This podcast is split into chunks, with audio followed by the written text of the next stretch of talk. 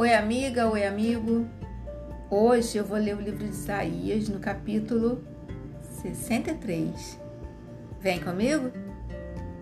Quem é este que vem da cidade de Boja, a capital de Edom?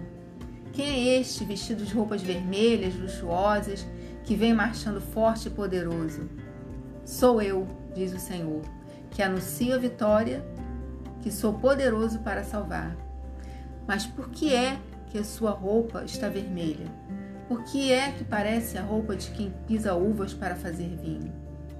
O Senhor responde: Eu pisei as nações, como quem pisa uvas no tanque.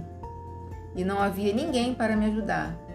Na minha ira, no meu furor, eu pisei e esmaguei as nações. O seu sangue manchou a minha roupa, que ficou tingida de vermelho.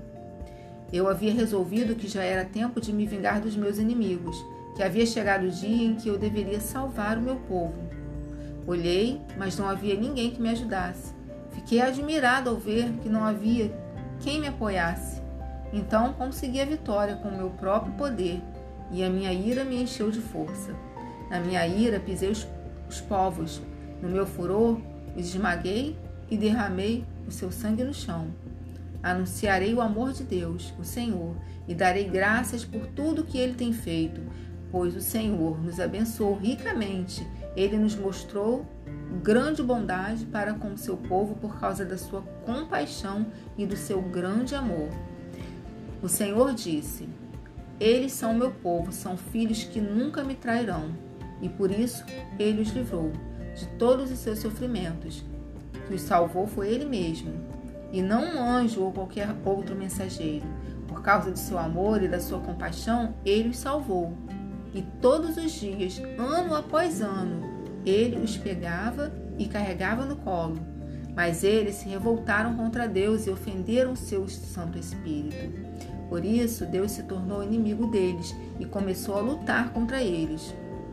Então, eles lembraram do passado, lembraram de Moisés, servo de Deus, e perguntaram: Onde está o Senhor que salvou do mar o seu povo, que salvou o seu rebanho e Moisés, que era o pastor?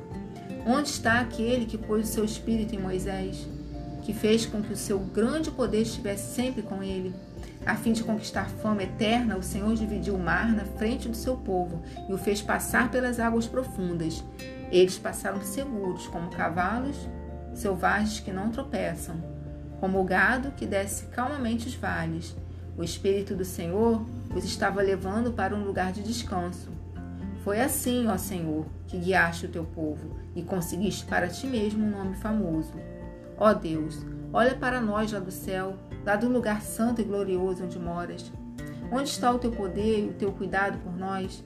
Não retires de nós o teu amor e a tua compaixão, pois tu és, és o nosso Pai. Os nossos antepassados, Abraão e Jacó, não se importam conosco, não fazem caso de nós.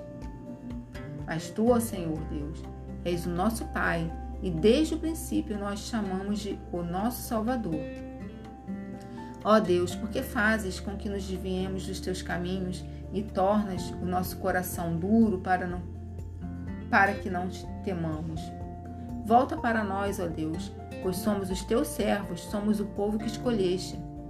Por um pouco de tempo, nós, o teu povo santo, fomos donos do teu templo, mas agora ele é pisado pelos nossos inimigos.